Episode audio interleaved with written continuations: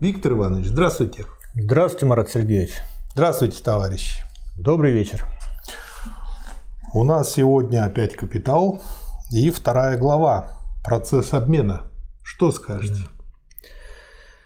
Ну что, поскольку капитале, капитал основан на диалектическом методе, то мы должны вспомнить, что это такое.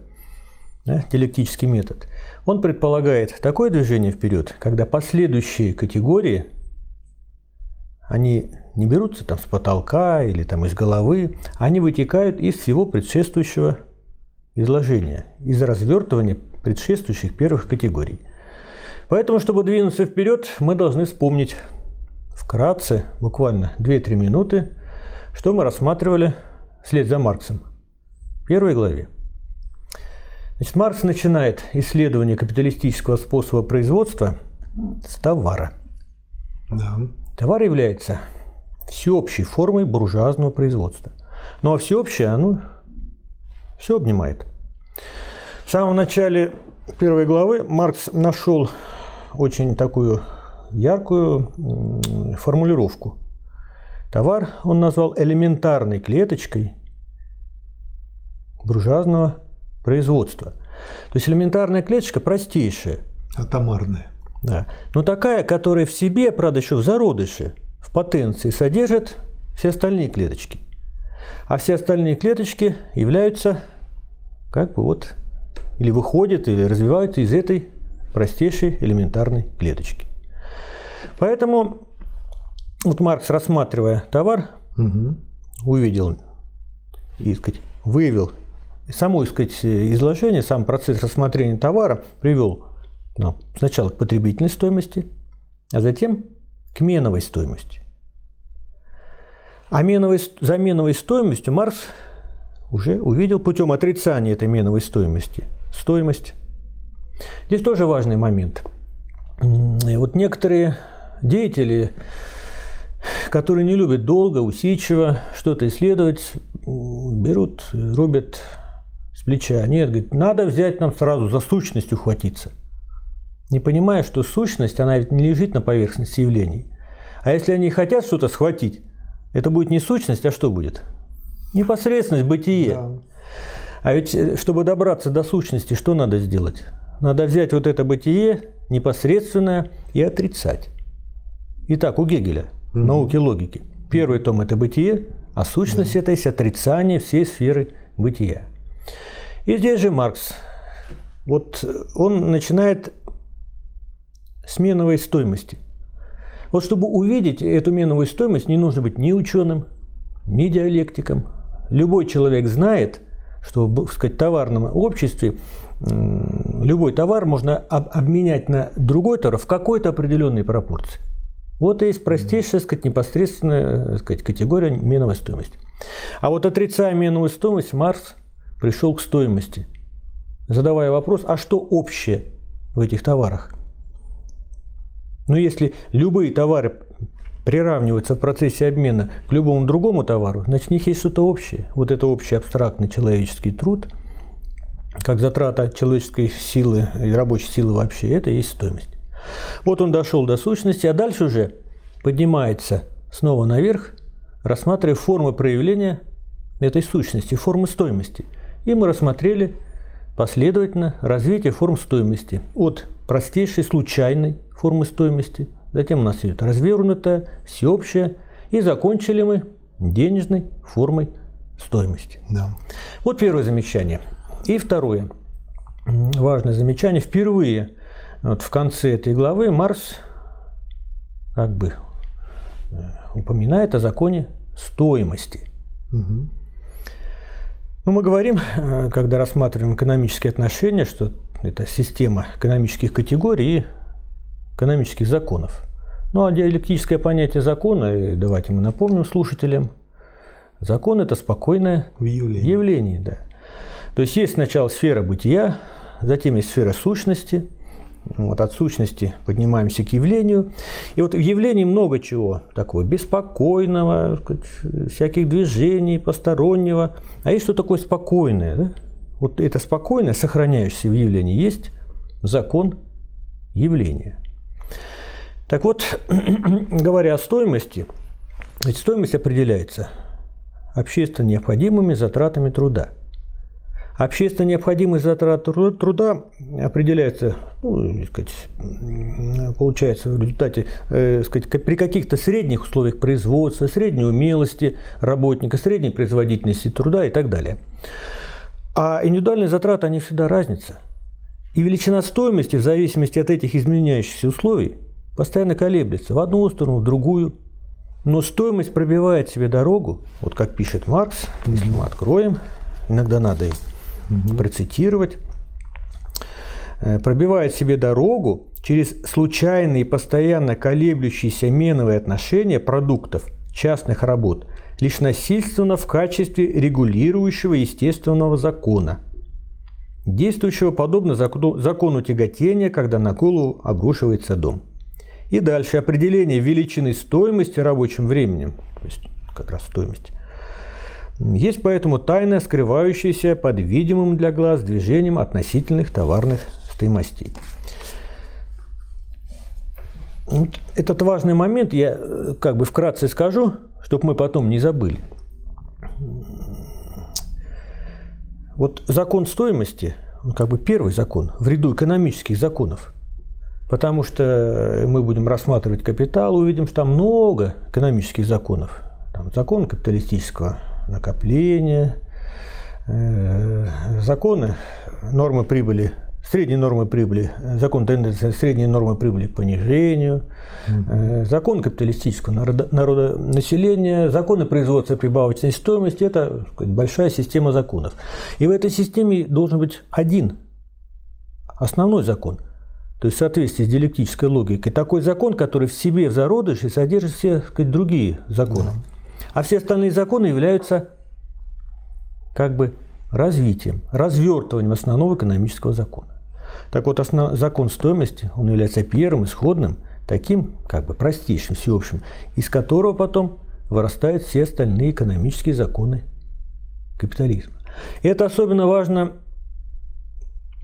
для э, понимания сказать, развития социализма, когда в известный период в СССР появились деятели, которые сказали, так а что ж такое-то, закон стоимости – это хорошо, вот законы прибавочной стоимости, эксплуатация – это плохо. А закон стоимости – хорошо, давайте при социализме использовать закон стоимости. Основной экономический закон капитализма. Но если мы будем использовать основной экономический закон капитализма в коммунистическом обществе, к чему это приведет? К разрушению, к уничтожению социализма. Но я забегаю очень далеко вперед, поэтому у нас тема рассмотрения капитала. Вот поэтому переходим э, ко второй главе. Да. А вторая глава – процесс обмена. Чтобы данные вещи могли относиться друг к другу как товары, товаровладельцы должны относиться друг к другу как лица, воля которых распоряжается этими вещами.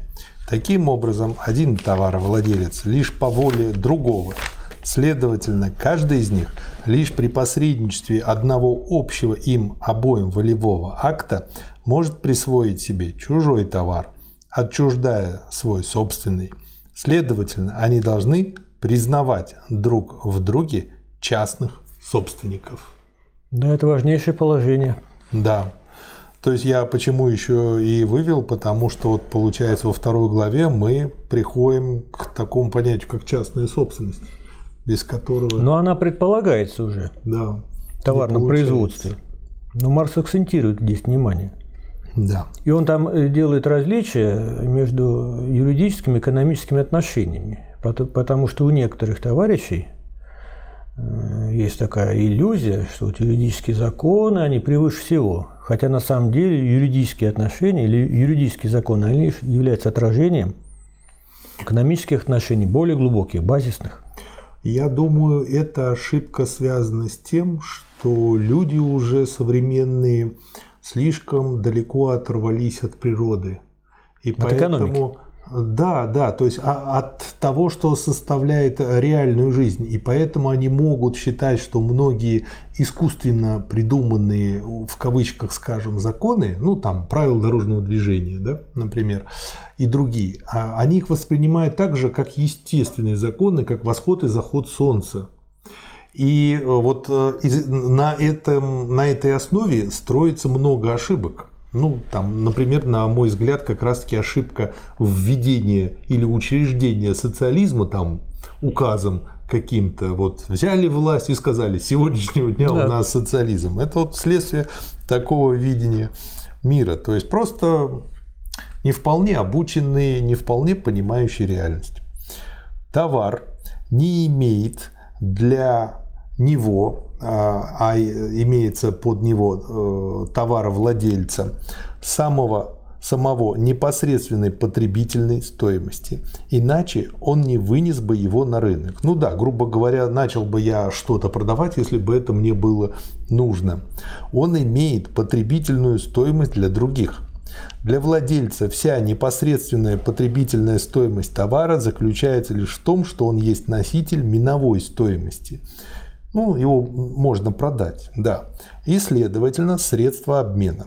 Поэтому владелец стремится сбыть свой товар в обмен на другие, в потребительной стоимости которых он нуждается. Все товары – суть непотребительной стоимости для своих владельцев и потребительной стоимости для своих невладельцев. Я тут вспомнил поговорку из фильма «Берегись автомобиля». Все мечтают купить автомобиль, у кого его нет, если у кого он есть, мечтают его продать. Следовательно, они должны постоянно перемещаться из рук в руки.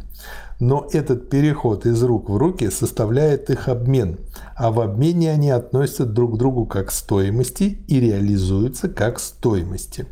Значит, Товары должны реализоваться как стоимости, прежде чем они получат возможность реализоваться как потребительные стоимости. Ну, надеюсь, здесь понятно будет слушателям, о чем идет да. речь. Да. То есть товар должен быть реализован сначала как стоимость. Вот вы потом? реализовали товар как стоимость, да? А потом его потребляют. Он уже уходит из сферы производства и попадает в сферу потребления. Да. И потом уже, когда его приобрели, купили за деньги, э, можно его реализовать как потребительную стоимость, воспользоваться им. Да. Э, даже если вот тут э, может, на мой взгляд, кто-то привести, так сказать, контрпример в кавычках, ну а вот то, что продажа в кредит или еще чего-то, но это сути не меняет. Не меняет дело. сути. И мы будем рассматривать как раз вот функции денег угу. функции как средства платежа и появление кредитных денег, они, так сказать, все эти ситуации предусматривают и раскрывают. Да. Для каждого товаровладельца всякий чужой товар играет роль особенного эквивалента его товара, а потому его собственный товар – роль всеобщего эквивалента всех других товаров. Ну да, допустим, ну вот если э, я там продаю клюкву, пришел на рынок, и, собственно говоря, я примерюсь, вот сколько мне нужно продать клюквы, чтобы купить там морковку, например, или картошку. Получается все именно так. Но так как в этом сходятся между собой все товаровладельцы, то ни один товар не является всеобщим эквивалентом, а потому товары не обладают и всеобщей относительной формой стоимости, в которой они отождествлялись бы как стоимости и сравнивались бы друг с другом как величины стоимости. Таким образом, они противостоят друг другу вообще не как товары, а только как продукты или потребительные стоимости. Только общественное действие может превратить определенный товар во всеобщий эквивалент. Поэтому общественное действие всех прочих товаров выделяет один определенный товар, в котором все они выражаются как стоимости. Тем самым натуральная форма этого товара становится общественно признанной формой эквивалента. Последний делается деньгами. Да. В качестве примера, вот, э, на мой взгляд, очень хорошим примером будет, можно пойти в Сбербанк, в тот его отдел, где продают золотые монеты, и купить э, Георгия Победоносца, монета 7,78 грамма чистого золота, на которой написано 50 рублей. То есть, при, ну вот кажется, ерунда какая-то, стоит 47 тысяч рублей эта монета, а если она начинает выполнять функцию денег, то она будет 50 рублей. Ну, здесь много послед... посредствующих звеньев дальше сказать, в этом примере. Угу. Там убегаем далеко вперед. Маркс рассматривает очень просто. Вот первоначально он следует и логические его шаги соответствуют историческому развитию. Вот есть мир товаровладельцев. Да? Каждый, сказать, что хочет, то и производит. Вот их миллионы различных э, товаров. Идет процесс обмена. Да? И в основе этого процесса обмена является то, что все они суть сгустки вот этой стоимости. И как раз это делает их соизмеримыми. Но не непосредственно через количество общественно необходимого сказать, времени, а ну, совсем есть вульгарный пример. Можно, как говорится, штаны одевать нормально, а можно через голову. Да. Вот здесь они как бы через голову одевают. Опять повторяю, это в кавычках возьмем. Угу. То есть они приравнивают к стоимости потребительная стоимость какого-то другого товара, а именно к золоту. Угу. Вот этот товар, который выполняет, является всеобщим эквивалентом для всех остальных товаров, как раз называется деньги.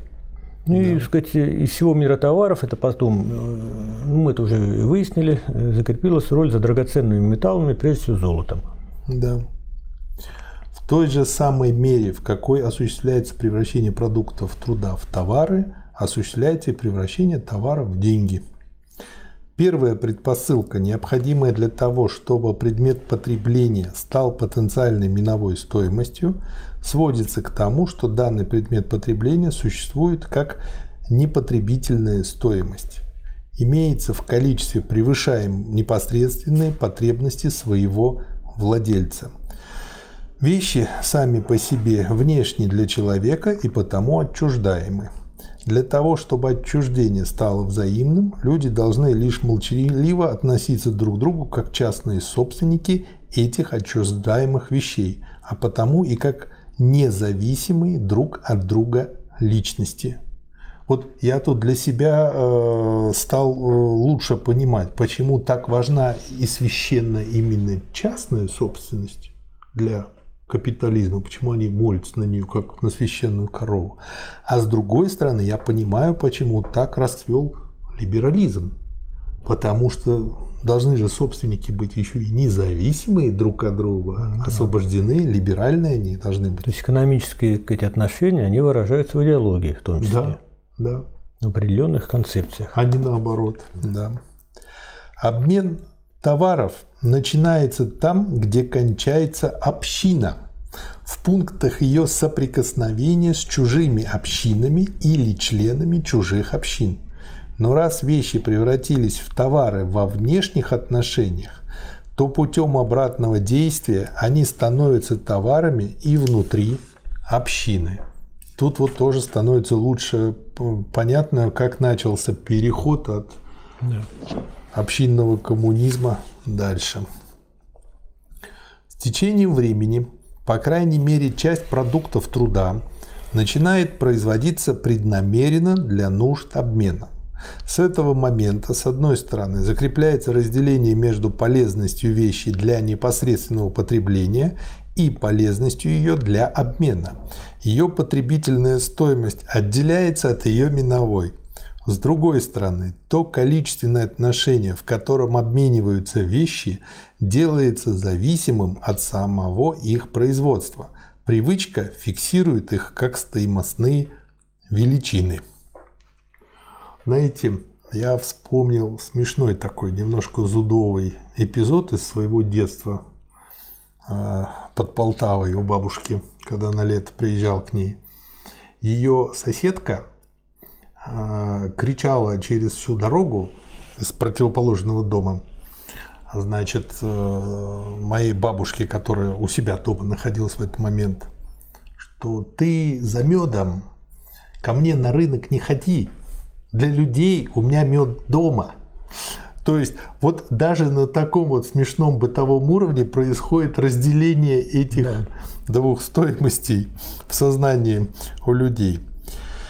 Обмениваемый предмет еще не получает никакой формы стоимости, независимой от его собственной потребительной стоимости или от индивидуальных потребностей обменивающихся лиц.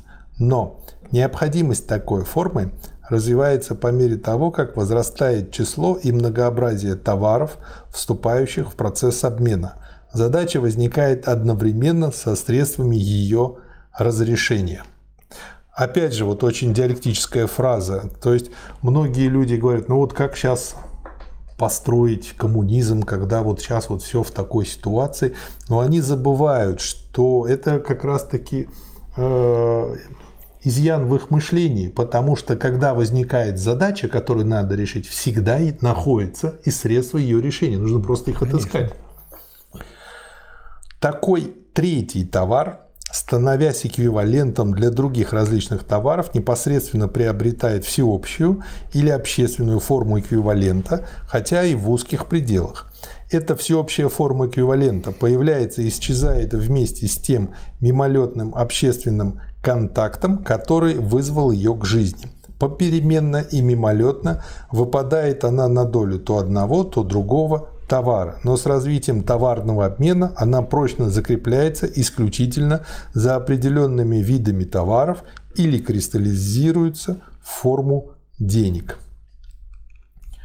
И дальше вот опять же э, очень хорошая как историческая справка получается. Кочевые народы первые развивают у себя форму денег – так как все их имущество находится в подвижной, следовательно, непосредственно отчуждаемой форме, и так как образ их жизни постоянно приводит их в соприкосновение с чужими общинами и тем побуждает к обмену продуктов.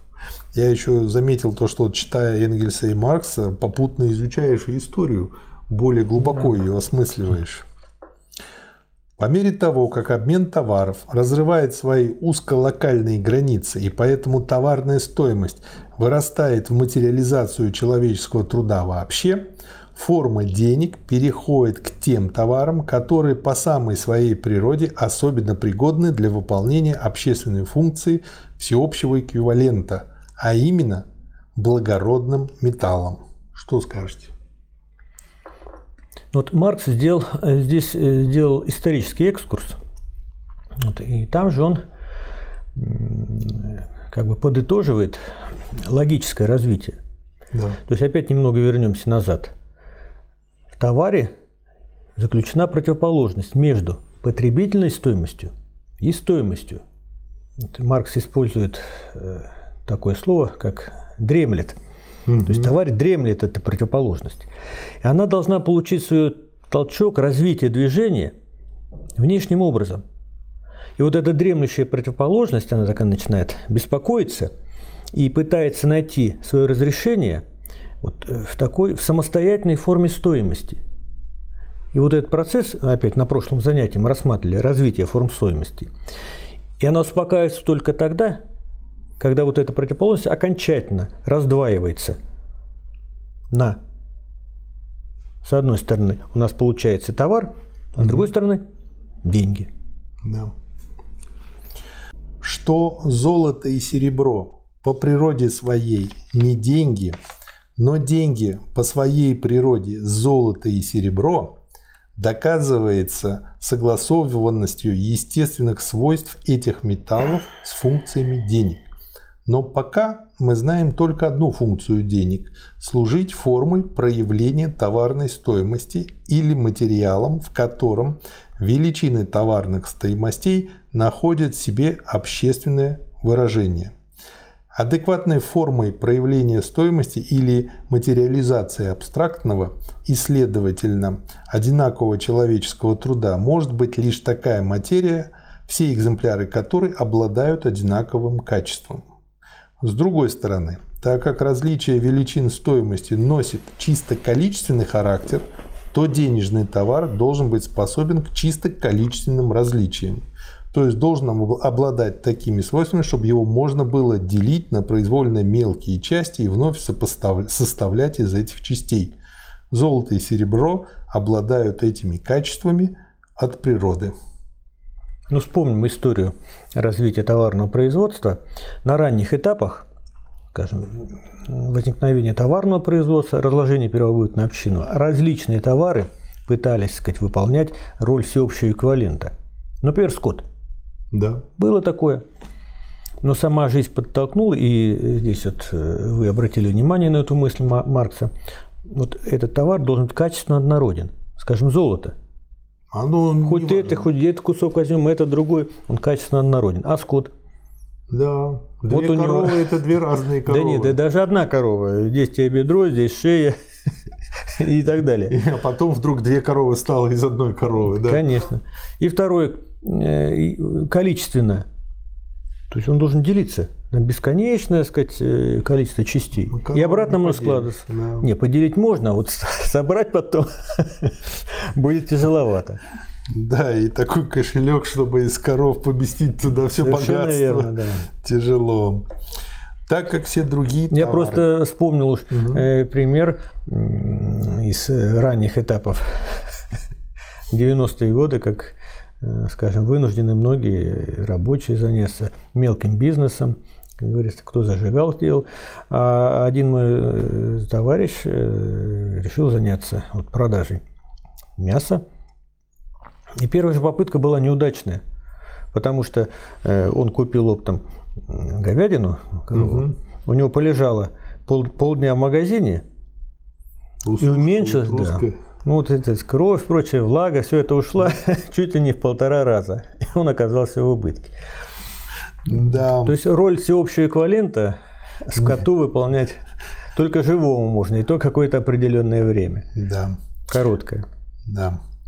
Так как все другие товары суть лишь особенные эквиваленты денег, а деньги их всеобщий эквивалент, то они как особенные товары относятся к деньгам как к товару всеобщему. Следовательно, тот факт, что деньги являются товаром, может показаться открытием лишь тому, кто исходит из их готовой формы, с тем, чтобы анализировать их задним числом. Тоже вот это тоже типичная ошибка, э, которая часто называется как ошибка выжившего. Процесс обмена дает товару который превращает в деньги не его стоимость, а лишь его специфическую форму стоимости. Смешение этих двух определений приводит к тому, что стоимость золота и серебра начинают считать воображаемой, так как деньги в известных своих функциях могут быть заменены простыми знаками денег, то отсюда возникла другая ошибка, что деньги только знаки – с другой стороны, в этом заблуждении сквозит смутная догадка, что денежная форма вещей есть нечто постороннее для них самих, и что она только форма проявления скрытых за ней человеческих отношений. Что добавить? Да мы уже подходим к заключению в этой главе, хотя оно уже и прозвучало, по сути дела. Угу. То есть деньги – это такой товар, да, которую играет или выполняет роль всеобщего эквивалента. Все товары как бы измеряют стоимость вот, в одном товаре. И Маркс отметил, и вы тоже обратили внимание на эту мысль Маркса, пока мы знаем только одну первую функцию денег, мера стоимости. Да. Буквально там через какое-то время мы перейдем. То есть э, сама логика э, развертывания категорий, да. которую делает Маркс, он э, приводит неизбежно к рассмотрению функций денег, начиная с первой. Да. Как уже было отмечено раньше, эквивалентная форма товара не заключает в себе количественного определения величины его стоимости. Если мы знаем, что золото – деньги, то есть непосредственно обмениваемо на все другие товары, то мы еще отнюдь не знаем, сколько стоит, например, 10 фунтов золота. Как и всякий иной товар, золото может выразить величину своей собственной стоимости лишь относительно, лишь в других товарах. Его собственная стоимость определяется рабочим временем, требующимся для его производства, и выражается в том количестве всякого иного товара, в каком кристаллизовалось столько же рабочего времени. Такое установление относительной величины стоимости золота фактически совершается на месте его производства в непосредственной миновой торговле. Когда оно вступает в обращение в качестве денег, его стоимость уже дана. Если уже в последние десятилетия 17 столетия анализом денег было установлено, что деньги – суть товар, то все-таки это было лишь началом анализа. Трудность состоит не в том, чтобы понять, что деньги – товар, а в том, чтобы выяснить, как и почему товар становится деньгами. Ну, Марс здесь уже разжевывает, со всех сторон рассматривает процесс обмена. Да. В том строе общества, которое мы сейчас изучаем, в скобках хотя добавлю капитализм, отношения людей в общественном процессе производства чисто атомистические. Вследствие этого их производственные отношения принимают вечный характер, независимый от их контроля и сознательной индивидуальной деятельности. Это проявляется прежде всего в том, что продукты их труда принимают вообще форму товаров. Таким образом, загадка денежного фетиша есть лишь ставшая видимой, слепящая взор загадка товарного фетиша. И никакой, в общем-то, загадки-то и нет, по крайней мере, для Маркса. Вот такая вторая глава. Да, она короткая, но она подводит нас к тому, что надо рассматривать деньги, как в диалектике. С чего мы начинаем? С того, к чему пришли в ходе предыдущего рассмотрения. Да. То есть мы пришли к деньгам и к его первой функции. Это мера стоимости. Да. И Маркс с этого начинает исследовать деньги. Да. И это продолжим в следующей главе. Да. Спасибо. И вам спасибо. Спасибо, товарищи. До свидания.